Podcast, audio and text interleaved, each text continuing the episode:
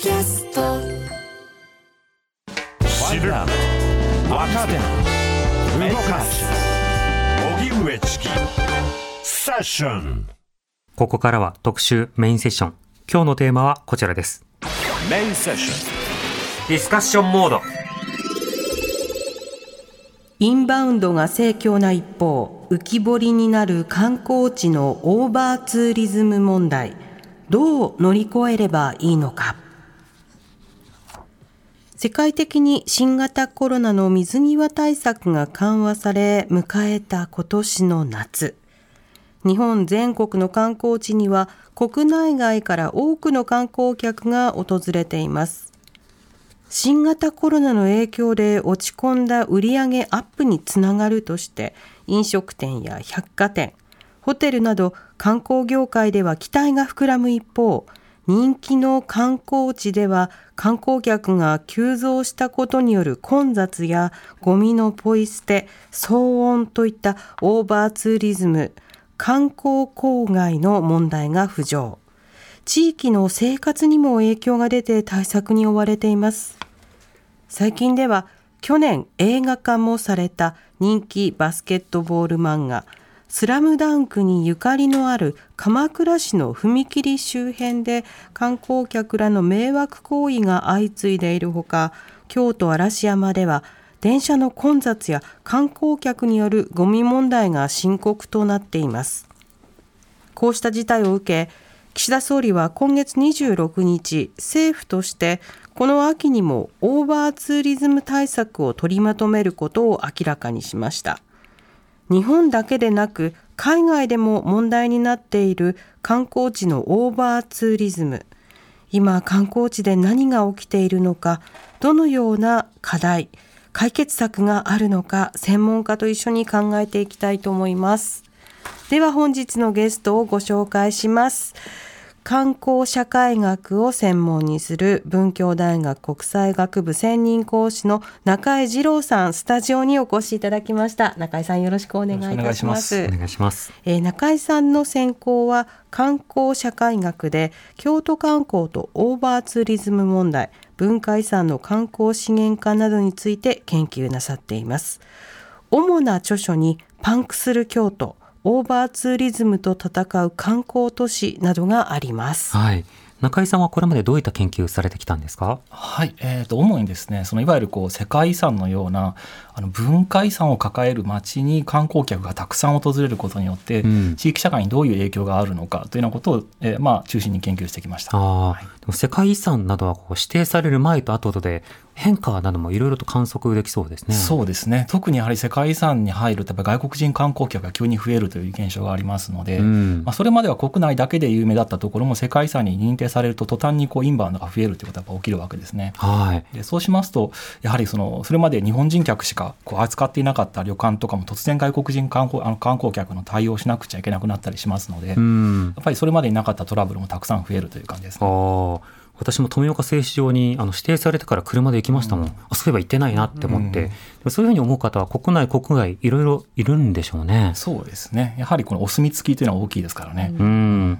そして今日はその中でもオーバーツーリズムについて特集なんですがそもそもオーバーツーリズムとはどういったことなんでしょうか？そうですね。あの非常にですねこう実はあの学者さんが作った言葉ではなくて、うん。ある種その SNS とかメディアの中で自然発生的に出て言葉になりますので、うんうん。実はちゃんとした定義というのがあのなかなか難しいところはあるんですけども。あじゃあ提唱した学者がいて、はい。で提唱された定義があってというわけではないんですか？ないんですね、うん。SNS でこのいわゆるハッシュタグでバズり始めた言葉であるというふうに言われまして、うん。でまあ、大枠のところではですねそのいわゆる観光客の増加があの地域住民の暮らしであるとか、えー観光客の観光体験の質に受け入れがたい悪影響を与えていると。えーいうような感じで、まあ、定義として、えー僕の方では決めているんですけども、うん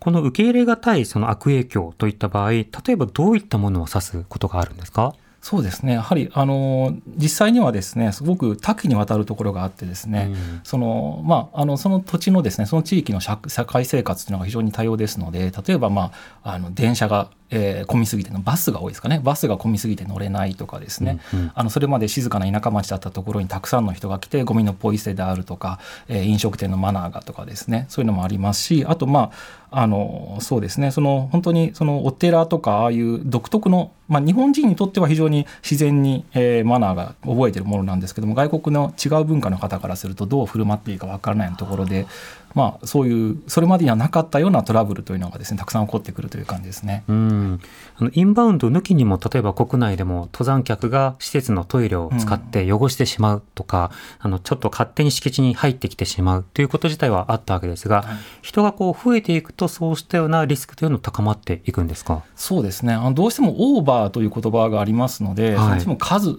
量が増えたということに注目しがちではあるんですけども、うん、まあ、実際ですねオーバーツーリズムが問題になる時というのは単に数が増えた減ったというよりはですねあのやっぱり観光客の質が変わったという面が大きいんですね。先ほども少しあの言いましたけどもそれこそ日本人観光客でいっぱいだったところに外国人観光客が来るとその、まあ、日本人観光客だけだった時には起こらなかったような問題がたくさん起きるということがあるわけですね。はい、で大体あの、まあ、例えば京都僕は京都をメインに研究したんですけども京都なんかでもですねそのそれまで実はあの外国人観光客がいっぱい来る前と、まあ、今とで実は観光客の総数としてあまり変わってなかったりするんですね。でにもかかわらずすごいこう問題だ問題だというふうにみんながあの思うようになってきてますので、はい、これというのはやはりあの外国あの観光客の質中身が変わってきたということによるある種の文化摩擦的なところも非常に大きかったりしますね。ちなみにあの昨今のインバウンドの変化数の変化の上ではどうなんでしょうか？あそうですねあの特にコロナ後ということですかね。えーと、そうですねあの、えー、やはりあの当初はですねその中国からの海外旅行者、観光客というのが、まあ、日本のインバウンドの中で、えー、コロナ以前は3割を占めてましたので、でまあ、あの中国からの戻りがなかなかちょっと遅くなっていましたので、もう少しあの回復に時間かかるんじゃないかというふうに思われていたんですけれども、まあ、実際、あの非常にそれ、まあ、中国からはなかなか、まあ、この8月に入ってやっと本格的に戻ってきたというのはあるんですけれども、うん、あの他の、えー、例えば韓国でありますとか、台湾もそうですし、あと東南アジアの方々とかですね、あと、まあ、欧米系の方もそうですし、非常にちょっと予想を超えるぐらいのですね、戻りがありまして、まあ、あの、まあ、もちろん、えーと、地域にもよるんですけども、まあ、全体で見るとあのコロナ前の8割を超えるぐらいの、えー、形で、まあ、インバウンドが戻ってきてるんじゃないかというふうに言われておりますね。そうした中で、まあ、様々な摩擦も生じるということでした。ちなみに、京都を対象に研究されてきたということですけれども、はい、京都の場合ですと、このオーバーツーリズム、どういった事例や課題というものがあったんでしょうか？そうですね。あの一番最初にですね京都で問題になった時というのはあのいわゆる迷惑民泊の問題だったんですね。2010年代の半ばぐらいだったと思うんですけども、その本当にそのいわゆるそれまで宿泊施設というのはですね住宅街には基本的に建てちゃ建てちゃだめだったわけですね。ホテルとかそういうものっていうのは。でそれがいわゆる民泊というものがまああの増えてきまして。で、まあ、住宅地の中でもそれこそ普通のマンションの一室だけを民泊にするとかですね。そういうことが増えてきまして、はい、でそうしますとですねその本当にあの住宅まあ閑静な住宅地でも普通の住宅地の中に外国人観光客がいっぱいやってくるようになる。で例えばマンションオートロックであのナンバー知ってる人しか入れないはずのマンションなのに毎日毎日違う外国人が来てあのどこで知ったか分からないけど暗証番号を押して入っていくとかですね、うんうん、でそういうような状況になってで隣でうるさいうるさいから隣の部屋がうるさいからといってあの注意しに行くと外国人客が出てきてうまくコミュニケーションできなかったんだけどもまた翌日うるさい。で翌日見に行くと今度違う人が出てくるとかですね。どうやら毎晩違う人がいるようだとかですね、まあ、そういう形で非常に最初に問題になり始めたのはやはりあの迷惑民泊の問題ですね。でまああの同時にですねそのいわゆるバスの問題ですね。よくあのメディアなんかでも取り上げられましたけれどもあのバスに乗れないというやつですね、はい、外国人観光客がいっぱい増えて、まあ、大荷物であのバスに乗りますので、一般の方がなかなかバスに乗れないと。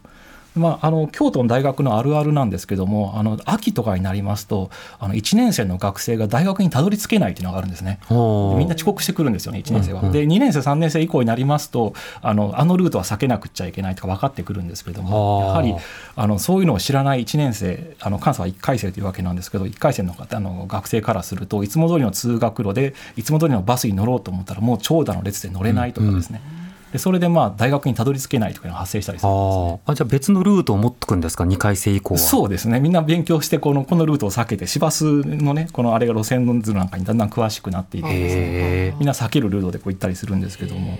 あとやっぱりあのすごく話題になったのはあのマイコパパラッチですね。うーんでどうしてもそのあの京都の象徴でいうと舞妓さんということになりますので、はいあの舞妓さんに対するですね迷惑行為というのがやはり2000これも2010年代の半ばぐらいですねからあのわーっとあの、まあ、問題化されるようになりまして。うんでやはりその舞妓さんがかわいそうな目に遭ってるというとですね やっぱりその我々その関西の人間は非常に心が痛いところがありますので、えすごくやっぱこれは問題だというふうにすごく大きく取り上げられたあ記憶がありますね。マイコパパラッチというのは無断で写真を撮るということですか？そうですね。あの無断で写真を撮るんですけどもあの例えば待ち伏せをするとかですね。ほあのえ立ち止まってくれないから着物を引っ張るとかですね、でまああのまあ、それこそ無理やりこう一緒にツーショットの写真を一緒に撮ろうと思ってい無理やりこう体を押さえるとかですうね、そういうようなあの、まあ、被害といいますか迷惑行為がたくさん相次いだということですね。なるほど。今挙げていただいた例えばその混雑の問題とか、それからそのまあパパラッチというかそういった迷惑行為ハラスメントのような行為、うん。これに対して対策の手というのは打たれてきたんでしょうか？そうですね。民泊なんかに関してはですね非常にあの効果的にあの対策が打たれまして、はい。あのまあ、あの民泊の営業規制でありますとか、うんうん。あの営業期間を規制するという形できあの規制をしたりとかですね。あとあのいわゆるこう脱法民泊みたいなもんですね。あの届け出の出ていない民泊みたいなものを徹底的にあの摘発するとかですね、まあ、そういう形で非常にあの民泊の問題に関してはもう2010年代の末ぐらいにはですねほとんど解決した状態になっていたんですけども、うん、法律も作りましたもんね。そうですね。ん。でただ、バスなんかに関してはですねいろいろこうやられてはいたんですね、その例えば観光客の乗るバス停と同じ路線にしても、観光客の乗るバス停と一般住民の乗るバス停を変えるとかですね、はいはい。2つ用バス停用意してこ観光客はこちらで乗ってくださいとかですね。なんかそういうような試みをしてみたりとかあとバスの車体の形自体を変えてしまって、うん。でもう少しその大荷物でも乗れや乗りやすいようにとかですね。あでそういうこともいろいろやられてきてでまああのいろいろやられてきて、まあ、効果が上がってる部分もあるんですがやはりまだまだあのすっと乗れる感じではないというところがあったりとかですね。あ、うんうん。なんかあのマイコパパラッチなんかもですね非常にそのいろいろどういう形でマナー啓発をしたら伝わるんだろうかということでやっぱり文字とかで伝えてもなかなかわからないのでいわゆるピクトグラムですよね、ああいうものでこういうことをしてはいけませんというようなあの図案を考案したりしながらですねなんかマナー啓発をしていったりとかで、まあ、一時期よりはマシになったとは聞いていますねそういうなんかも。マイコはいパパラッチ禁止ピクトグラムがあるんですか？そうですね。舞妓さんにこういうことをしてはいけませんということをうん。表すピクトグラムをですね、まあ、あのいわゆる考察ですよね。そのよく時代劇に出てくるこういうあのあああの屋根型のやつが板がついてて街にぐさっと刺してあってで町民たちが集まってきて今度おカメラ何言ってんだいみたいな、そうですね。あのあれ。はい、あれをですねその祇園のあのその、えー花町のですね入り口のところに立てましてあのピクトグラムでこう分かるようにというとかですね、まあ、うんそういう工夫なんかもされてきたりしているというところですね。なるほど。バスの問題は結構根深そうですね。あの日本東京などでもうん。各地でもやっぱ混雑するとなるとなかなか対策が取れない、うん。で東京とかだと都知事があの2階建て電車にしますっていうふうに言って、うん。まあすぐさま撤回というか、うん。まあ知らんぷりしてるんですけど、うん。全然解消されないじゃないですか、うん。これは京都でもやはりキャパシティの問題というのはあるんですか？そうですね。もともとはあの京都はですね、まあ、それこそあの5番の目の町というふうに非常に古い町ですのでその道路を広くするにしてもなかなか難しいところがあるわけですね。うん。で歴史的な町並みを崩すことにもなりますし、まあ、ということであまりその車社会と相性のいい町ではないんですよね。うん。でなので、まあ、ということでできるだけそのメインストリートみたいなところからですねそのいわゆるマイカーをこう、えー減らす排除する。ここにはできるだけマイカーで乗り込まないでくださいというような、まあ、そういうようなあの取り組みといいますかそういう、うんうんまあそうですね。あの例えばこうえー本当にその混雑をしてしまうところバスとマイカーで混雑してしまうところは逆に車線を減らしてあのマイカーがもうそこを通る気をなくしてしまうとかですね。逆にこうだから渋滞を解消するために街道を広くするんではなくて逆に車線を減らすんですね。うんうん。でそうしたらもうみんなあそこすごい渋滞だから避けようって避けてくれるんでとかそういう形でですねまああのいろいろこう街全体としてもですねその車を減らすというぐらいの取り組みをしていかないといけないぐらいもともとその車社会ってあまり相性のいい街ではないので、やはりバスだバスの問題を例えばバスの本数を増やすとかですね、はい、あのよりこの例えば車の車移動の選択肢を増やすという形での解決はちょっと難しいんじゃないかなというふうに思いますね。うん。確かに。また景観条例などもあるので例えば建物の高さ規制とかい。ろんなものを考えると、はい、じゃ民泊対策でホテルをもっとみたいな、うん、そんなシンプルにもいかなそう。そうですね。なかなかこうあの例えばそうなんですよね。そのホテルを増やすにしてもですね非常にその、まあ、高さ規制もありますしその景観の問題もありますしその景観に配慮した宿泊施設を建てようと思うとどうしても一つの宿泊施設の中のその客室数っていうのはすごい少ないものになってしまいますので、うん、どうしてもこうやっぱりあの宿不足でありますとかそういうものっていうのがなかなか解消しにくいし解消してしまうと京都が京都でなくなってしまうという問題があるんですね。なるほど。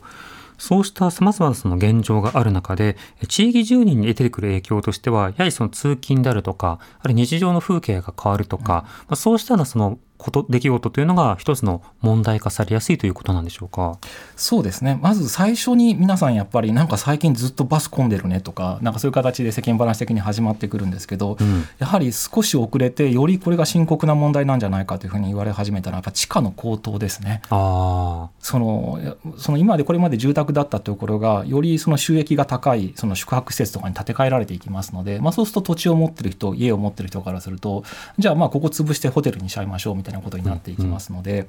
その住宅難が始まってくるわけですね。でで住宅を借りようにしてももう例えば京都市で普通に働いてるだけじゃもう京都市内にマンションが買えないという、でそんな状況になってしまってで結果的にはどんどんどんどんその人口流出数というのがですねこれもあの京都、えー、全国で、えー、2年連続日本一になってるんですね人口流出数が。でそれぐらい実は京都からすごい勢いで特に子育て世代がもうこの町では子供を育てられないということで出ていくことになってしまいまして、うんうん、やっぱこれというのはいろんな町づ町づくりっていろんなゴールがあると思うんですけど人がどんどん減っていってるっていうのは町づくりのゴールとして絶対やっぱりあってはいけないゴールではありますので。もともといた人がどんどんどんどん減ってしまっているということですから、はい、やっぱりその一番もしまあそうですね個人的にもこれは一番あの深刻な問題なんじゃないかなと思ってるのは人口流出ですね。人が住めない町になりつつあるということですね。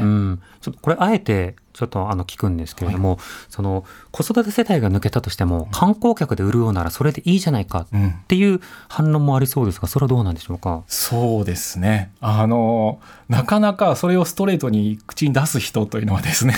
あのどの立場の人でもいないんですけども、うん、まああの例えばえっ、ー、とその、えー、そうですね。例えばその観光を推進するような行政の動きなんかに対してそのような批判が向けられることというのは確かにあったりはしますね。そういうふうに思ってるんじゃないかというようなですね。ないがしろにしてるじゃないかと。うん、うん。ただまあ、あの実際やはり長い目で見た場合にですねその京都に観光客が来てくれるっていうのはやっぱ京都文化というものが残ってるからなわけでうん、で全部かん あのホテルにしてしまうとおそらくですね全部ホテルになった頃にはですね観光地としても全く何の魅力もない街になってるので側だけがあって内実が伴ってないそうですね。ただのあのなんていうんだろう映画村みたいなねその時代劇、明治村とかありますけど江戸江戸村とかありますけど全体が京都村みたいな。そうなっちゃいますのでそうしますと本当に多分観光地としては全くすごく魅力のない街になってしまいますので、まあ、まあ、結局共倒れと言いますかねなんかそういうことになってしまうかなと思いますね。うん、地価が上がってなかなか住めなくなっている、うん、で例えば普段入っている飲食店なども混んでご飯が食べられない、うん、でもその例えばその価格競争も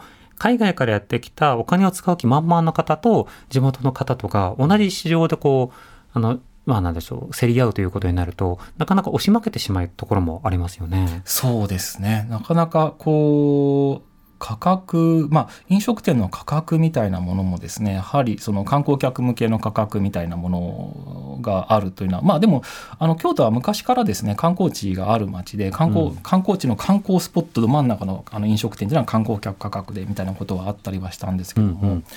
まあ、あの今のところそうですね。そのいわゆる人あの日常で生活の時に使うようなお店のですね飲食店の価格が、まあ、異様に高騰しているということはそれほどはあの実感としては感じられない感じではありましたね。うん。あのいくつかの地域であの、まあ、自分も経験しまたあのその地域の人に聞いた事例としてはそのディープスポット消費、ね、要はそのここはディープスポットだっていうことで、なかなかあの一元さんとかじゃない人はあの入ってまあ、一元さん来ないみたいな場所が、今はそのもうツアーのウェブサイトとかにいろいろ載ったので、どんどんどんどんやってくる。まあ、例えばゴールデン街とか、その沖縄だと栄とか、それまではその、まあ、地元の飲み屋街だよねとされていたものが、ある種のフォトスポットになっているという、こうした変化というのはどうですか？そうですね。あの、京都の場合はですね、あの、例えば、その雑誌で京都特集とかされるときに、あの、京都人の隠れ家とかですね、はいはいなんかそういうキャッチフレーズがよく使われるんですね。うん。であの、えー京都暮らし気分を味わうとかですね。なんかそういうようなそのいわゆる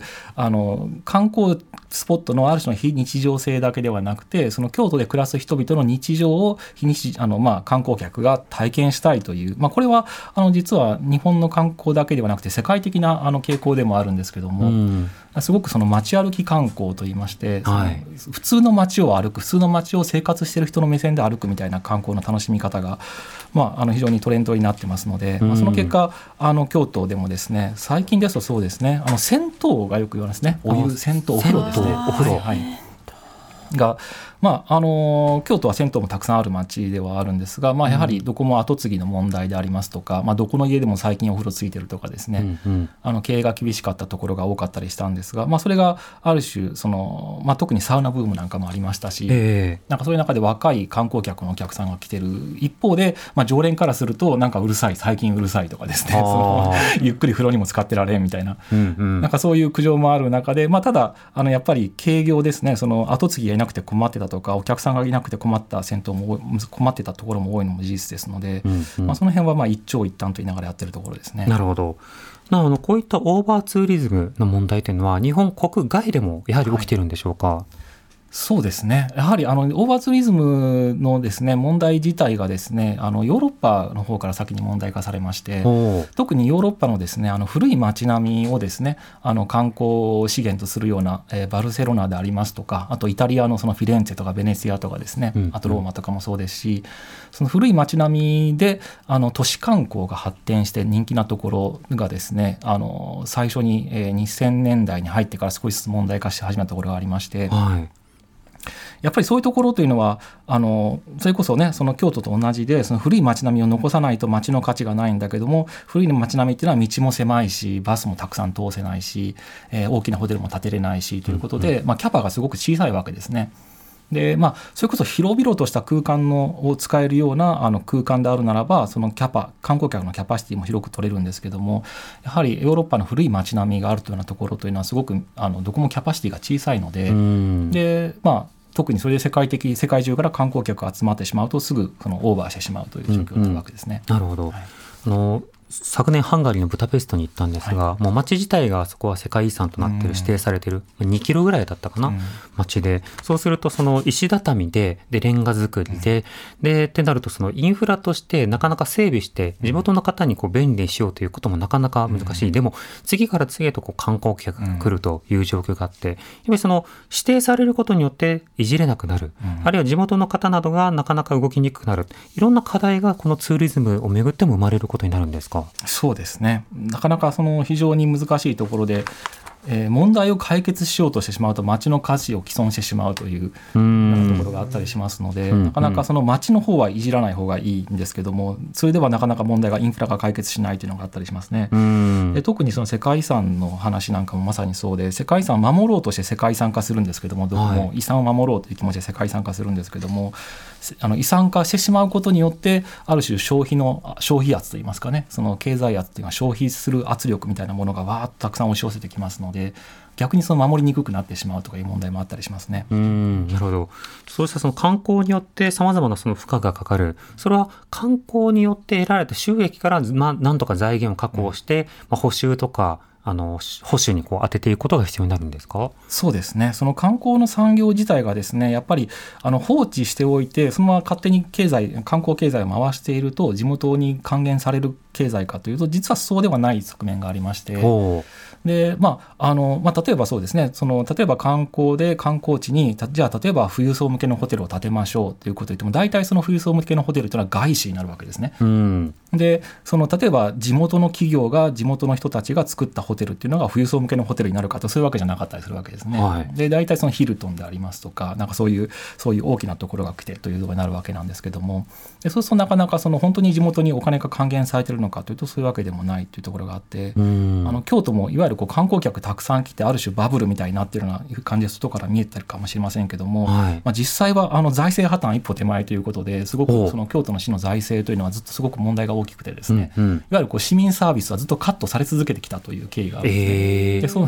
でなのでその、まあ、世間では一般的に京都にたくさん観光客来て京都観光バブルだって言われてるのに実際市民が暮らしてる人たちから市民として暮らしてる人からすると毎年市民サービスはカットされるし家賃は上がってて仕事に住めないしというような、まあ、そういうようなことがあってちゃんとやっぱりあの、まあ、それこそ宿泊税とかですねそういう形でどんどん導入しながらですねなんとか観光で得た利益を地域に還元する制度システムっていうのが今模索されているところですね。うん。とか。住民が減るとそもそも住民税の支払い手も減りますし、はいはい。今観光税などは具体的にじゃあやろうかってところまでは来てるんですか、えー、と宿泊税は始まってますね。うん。であと京都の場合はですねあのやはりあ外国人の方に人気のある街になりますのでその別荘を持つんですね京都の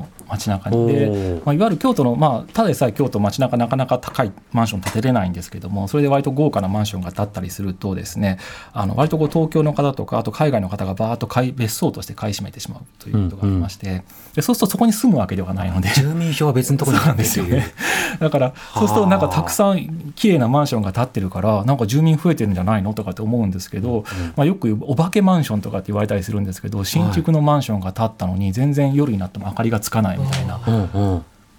でもともとだからそこに住んでたその町に住んだ人たちはまあみんな出て行ってそこにマンションが建ってでも建ったマンションには新しい住人が実は入っていないみたいななんかそういうような状況があったりしますので。まあ、そういうところからちゃんとお金を取ろうといっていわゆる別荘税が多分金あの、えー今検討されているへー金持ち住めど金落とさぬみたいな状況をどうするのかっていう課題もあるんですね。今日はたくさんメールもいただいているので5時台に伺います。TBS ラディオ905 954発信型ニュースプロジェクトセッション時刻は5時になりました。荻上チキセッション。今日の特集メインセッションはインバウンドが盛況な一方浮き彫りになる観光地のオーバーツーリズム問題。どう乗り越えればいいのか、えーゲストは観光社会学を専門にする文教大学国際学部専任講師の中井二郎さんスタジオにお迎えしています。引き続きはいよろしくお願い中井さんよろししますくお願いい。たしまします中井さんもともと京都で、はい。まあ、生活しながら京都のツーリズムについて研究されていましたけれども、今勤務地東京あですよね。そうですね、はい、この春はい。からこちらの方です。どうですか？東京もまた研究しがいがあるというかそんな印象は。そうですね。東京は非常にやっぱり広いので、うん。その東京と一口に言った時にもこううちはこううちはこうって全然状況がバラバラになりますので、はい。なかなか東京を東京と一口で語れないなというような なんかそういう印象を持っておりますうね。ん。では今日はですねリスナーの方からこの、えーオーバーツーリズムについてご意見や体験談そして質問いただいてます。はい、ご紹介していきますね。ラジオネーム働く宿六さんからいただいたメール、どうもありがとうございます。うちから30分ほどのところに観光名所があるんですが、駐車スペースを探すために数十分うろつかないといけないような状況です。コロナ禍の最中はがらんとしていたので落差に仰天しています。実際問題としてゴミの投げ捨てなども目にしているのでオーバーツーリズムのことは認識していますがその一方で特定の国籍の方や外国籍の方を10羽人からげにして排外主義をむき出しにする人を SNS で目にするとそれはそれでげんなりします。というかそもそも観光を基幹産業にするって他に売りとなる産業や資源のない国の生き残る道だと思いますもちろん本邦の魅力を知って訪れてくださる方が大いに越したことはないのですがそもそもそこから議論してくれないかなとも思いますはい。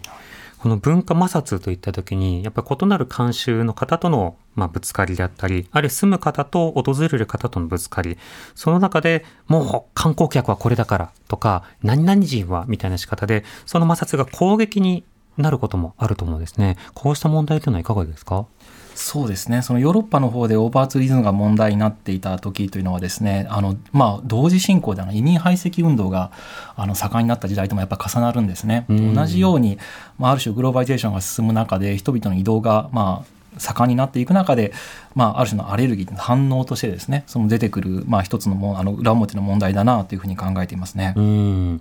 そうしたことについてあの実際この例えば啓発によって客の、ま、ルールなどを統一していくだけではなくて受け入れ国においてもそうした排外的な攻撃などをこう抑制していくっていう双方も必要になるんですか？そうですね。なかなかこうあの例えばですねそうなんですね。あの実際問題として割とこうあの文化摩擦といった時にその例えばコロナ前とかですとですね、うん、その中国人観光客のマナー違反がとか言って言われることがすごく多かったんですけど実際でも現場に行って話を聞いてみると、はい、まさにあの文化摩擦というのは文化というのは多様なものですので、うんうん、ある部分ではあのこういう文化を持っている人はあのこういう文化とバッティングするとかですね。非常にだから単純にそのあのなんていうのかな単純にそのどこの国の人がどうとかっていうことではなくてすごく本当に日本の例えば飲食店マナーはここの国の人と相性が悪いとかですね。自社のマナーはここの国の人と相性が悪いとかですね。実はそれぞれあるんですよね。うんうん、なのでそのすごくだからそういう意味でもですねそのあのなんて言うんだろうこう受け入れ側として非常にその予想外のあのトラブルが起きるってところあるわけですね。わかります。うん、あの座り込むっていう文化がある国あるじゃないですか。だから空港には割と相性いいと思うんですけど、うん、例えば原宿駅みたいなちっちゃなところだと相性悪いのねとか、それのミスマッチっていうのはありますよね。そうですよね。なので本当にそのいろんな文化がある中で自分たちのその文化っていうのをある種見つめ直す自分たちの文化のどこが逆にその特徴的なのかとかですね見つめ直すっていう自分たちの側を見る機会というかそういうあの鍛錬といいますかねそういうのも必要かなというふうに思いますね。確かに。街中に座る場所ない文化だなとか、いろいろな気づきですよね。あとはその、まあ、テレビの先ほど SNS もそうですけどメディアなども含めてそのコンテンツとしてはそのマナー違反懲らしめ系コンテンツってすごく人気なんですよね。まあ、警察24時とかあと河川敷でバーベキューしてる人たちがポイ捨てした今捨ててるのをちょっと注意しに行きましょうとか喫煙所から一歩出てタバコ吸ってる人を注意して戻しましょうとかっていう類のものがとても好かれる中でそのターゲットが海外から来た方っていうことになると外国人はっていうものすごい大きなくくりになることがある。それはあくまでマナー違反した人であってそうではないんだがしかしながらっていうようなところをどう線引きしていくかもこれメディアの側で問われているところかなとは思います。それとはまた別にラジオネームおかっぱまきさんからいただいたメールです。どうもありがとうございます。もし大地震などの災害が発生した場合観光地に大勢いる外国人観光客の避難を誘導できるのかまた避難所は受け入れられるのかなど災害時の備えは万全なんでしょうか？万全じゃないと思いますけれども、ね、このあたりどうですか中井さん？そうですね。やはりあの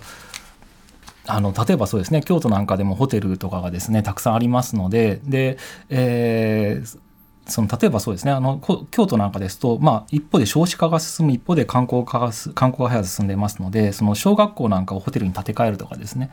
でそういうことをやってるんですけども、はい、そうしますとやっぱり小学校って避難所でもありますので大きなグラウンドがあって、はい。はい、みんなここに来たらいいよという場所だったりしますのでそこを潰してホテルにするってどうなんだというようなところもありまして非常に、まあ、その今回コロナの際にもですねホテルなんかをこうある種のその、まあ、災害でありますとかそういうコロナなんかのその隔離の施設にするとかですねありましたけども、まあ、そういう形で観光施設というのが例えばその避難所としてどう使えるのかみたいなですねそういう検討は始まっていますけども、じゃあ年間何千万人来る外国人観光客の全部の避難を確保できてるのかというと、なかなかそれは今現状としてはまだまだ追いついてないところですね。そうですね。これから年間4000万を目標にっていうような状況の中で、その方々に情報を案内できるのか。で、これが多分、あの、避難所っていうことで言うと、皆さんその地震とかを想定されてると思うんですけど、あの、この前東海道新幹線などでも生じた、ちょっと運休の遅れなどによって、各駅が日本人だけであったとしても、そうでなかったとしても、相当のパニックになっていて、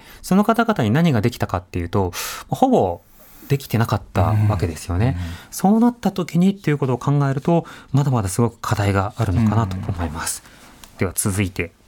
ラジオネームりんごほっぺさんからいただいたメールです。どうもありがとうございます。私の住む町はお猿の温泉で外国人には有名なところなのでコロナ前にはインバウンドで賑わったおかげで少し元気をなくしていた温泉街はアルファベット表記の看板が増えたりして元気を取り戻していました。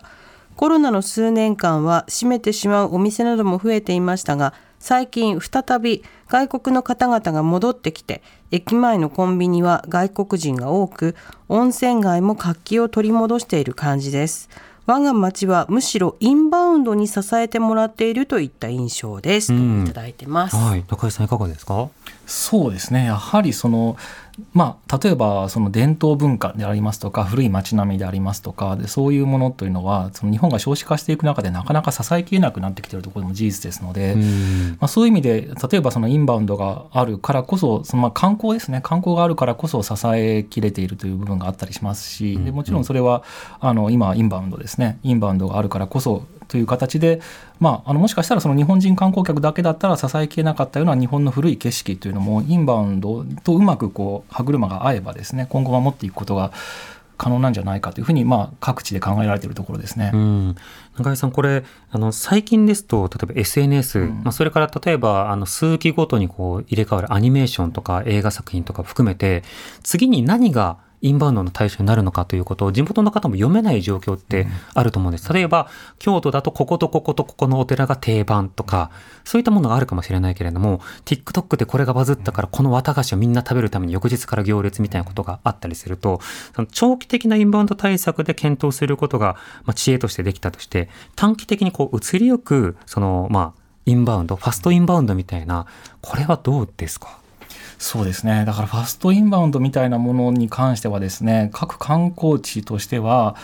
呼び込みたいというよりはどちらかというと警戒しているところが多いですね。それに引っ張られてしまって、はい。それに特化したような街づくりであるとか観光施策みたいなものを作ってしまうと結局短期的なブームに終わってしまった後に一気にその、まあ、息の長いお客さんみたいなのがいなくなってしまった状態になるということになりますので。割とそのなんかそういうまあバズるみたいな、えーね、その SNS, でバズったから突然お客さんがわっと来るという状況というのは観光地としては、まあ、ありがたくないことはないんですけれども、ええあの非常に割とこう気をつけて見てると言いますか、うん。あれに引っ張られちゃいけない。今たくさん来てるけどこれ来年どうかわからないみたいな形で割と皆さん警戒されてるようなところがありますね。それよりはできるだけ長い目で見ていきたいという、持続可能性そうですね。という観点から冷静に見ていらっしゃるんですうん。ね。方が多いですね。うん続いてこの方。はい、えーラジオネームバンバンさんからいただきました。どうもありがとうございます。今年の初めニューヨークタイムズが今年行くべき世界の観光旅行先に盛岡を選んだんですが、うん。住んでいるものとして言わせてもらえば海外からの観光客がちらほらと見かけますが増えたという実感はあまりありません、うん。あそうですかまた今年に入って盛岡だけでなく花巻から平泉一関にかけての国道4号線沿いの各地や三陸沿岸の各地北上山地内にある牧場などいろいろ観光して回りましたが外国からの観光客だけではなく日本人の観光客もそれほど多くありません。オーバーツーリズムとは程遠い状況です。外国人観光客が日本に大勢来ているそうですが岩手はインバウンドの恩恵とは無縁のようです。といただいています。花巻出身の私のふるさとです。どうですか？盛岡に住んでる友人は、うん。あのやっぱり外国のニューヨーク・タイムズのね、はいはい。あので取り上げられたことで、ね。わんこそばが混んでいるって言ってわんこそばわが。んこそば食べに来る方たちが多くて、うん。あの普段使いで行ってるお蕎麦屋さんがあの混んでるよっていう話は聞きまあしたけど。でもそこで冷麺とかじゃないんだ。す冷麺は冷麺屋さんっていうか焼肉屋さんに行くから、うんうんあのわんこそばが人気みたいですなるほどね。うん。あのこうなんていうのおワンワンを重ねていくあうん。のアクションと、アトラクションあとしてのャジャパニーズヌードルじゃないですか、うんうんうん。うん。っていうことを聞きました。なるほど。はい。でもインバウンド。でも岩手いいですよ。あもちろんね。押しますよ。インバウンドといってもあのその恩恵の生き方は地域差が結構ある、うんうん。となるとオーバーツーリズムとか言ってるけれどもまだまだツーリズム足りないんじゃってところもある、うん。この点は中井さんどうですか？そうですね。あのオーバーツーリズムの問題というのは本当に実はあの観光客数が何人いるかということよりも一点に集中しちゃうということが実はすごく問題なんですね。で過集中。そうなんですね。でだから日本全体で見た場合には実はもっとお客さん来てほしいと思ってる街がすごく多い中で本当にいわゆるこうゴールデンルートと言われているような、うん。うん、その東京に行って京都大阪行くようなところなんかはもういっぱい来すぎて大変みたいになっているというところですね。はい、なのでやっぱりこう分散というそのこれまでインバウンドがあの集中してるから問題なんで分散してくれたらですねその今の数でも全然問題なく受け入れられるはずだというのがありましてやはりその分散っていうのが、まあ、今後一つ対策としてもキーになってくるところかなと思います。あただ今の今まで今日お話も要所要所にいろんな対策紹介していただきましたけれどもインフラの整備もそうだしあるいはその国内においてはさまざまな税制とかを設定するのもそうだし、うん、場合によっては規制民泊の規制とかをするのもそうですし、うん、一方でその分散という点でいうとより別の仕方もあるよっていうことを啓発したりする、ね、マーケティングですよねまさにね。うん、あの他にも、まあ、例えば外国人の方が京都大阪東京とかに集中しちゃうのは、まあ、他に知らないからってもらうわけですね。はい、なので他にたくさん他にもいいところあるよっていうのを知ってもらってもっと東北の方にも行ってもらうとかですね、うんうん、そういう形で、まあ、ある種ポジティブな形で解決していくという方策もあるかと思いますね。なるほどしばしばマナー啓発だっていうところにばかりこう注目されがちですけれども、うん、より広い情報提供、まあ、メールでは災害情報もありましたけれども、うん、そうした情報提供というものを拡充するというのは喫緊の課題ということですね。今日は観光社会学を専門にする文教大学国際学部専任講師の中井二郎さんをスタジオにお迎えしてお話を伺いました。中井さんありがとうございます、はい、ありがとうございました。ありがとうございました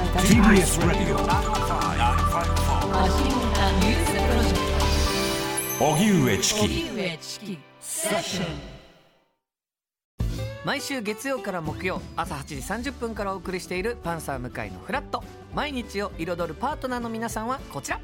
月曜パートナーの滝沢カレンです。火曜パートナーのココリコ田中直樹です。水曜パートナーの三田寛子です。そして木曜日は？横澤夏子です。ヤーレンズのデイ淳之介です。奈良原雅樹です。横澤夏子ちゃんとヤーレンズが各週で登場。今日も一日頑張ろうのきっかけはパンサー向井のフラットで